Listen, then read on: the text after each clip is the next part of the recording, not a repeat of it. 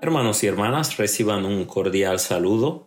Les habla el Padre Gustavo Amel de la Congregación Religiosa de los Siervos Misioneros de la Santísima Trinidad, desde nuestra parroquia de Sagrado Corazón de Jesús, en Camden, Mississippi, y estaré compartiendo con ustedes el Evangelio del día de hoy. En el nombre del Padre y del Hijo y del Espíritu Santo. Amén.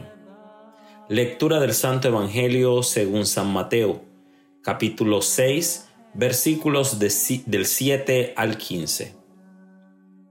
En aquel tiempo Jesús dijo a sus discípulos, Cuando ustedes hagan oración no hablen mucho como los paganos, que se imaginan que a fuerza de hablar mucho serán escuchados. No los imiten porque el Padre sabe lo que les hace falta antes de que se lo pidan. Ustedes pues oren así.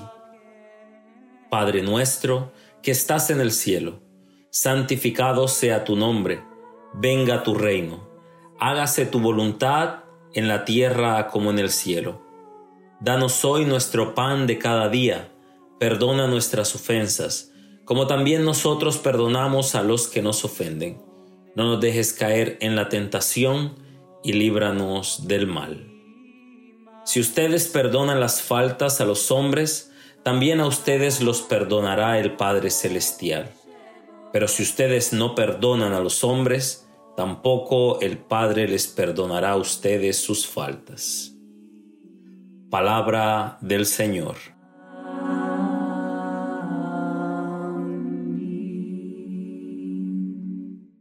Hermanos y hermanas, la oración del Padre Nuestro es quizás la oración más tradicional y significativa para nosotros los cristianos.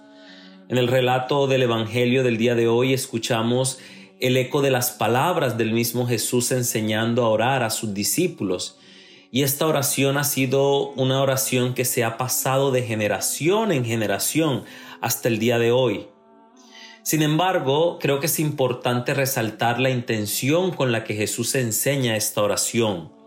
Jesús quiere que sus discípulos eviten el exceso de palabras innecesarias y en cambio nos da una oración sencilla pero profunda en su significado.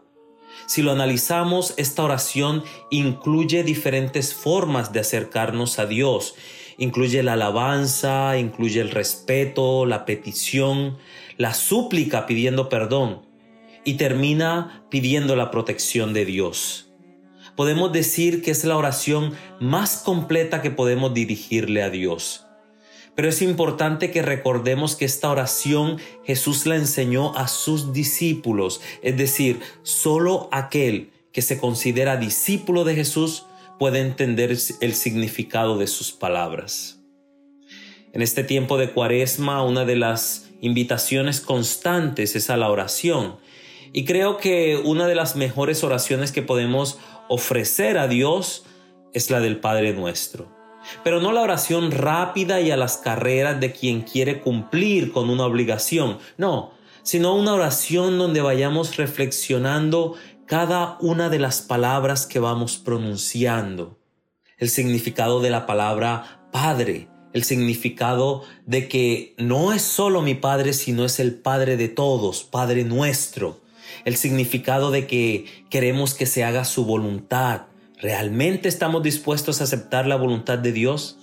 Y continuar meditando lo que vamos diciendo hasta haber meditado toda la oración que durante este tiempo de cuaresma el Señor nos regale la gracia de poder entrar en una profunda intimidad con Él, como lo hizo Jesús, quien con toda confianza nos enseñó a referirnos a Él como nuestro Padre. Que el Señor nos bendiga siempre.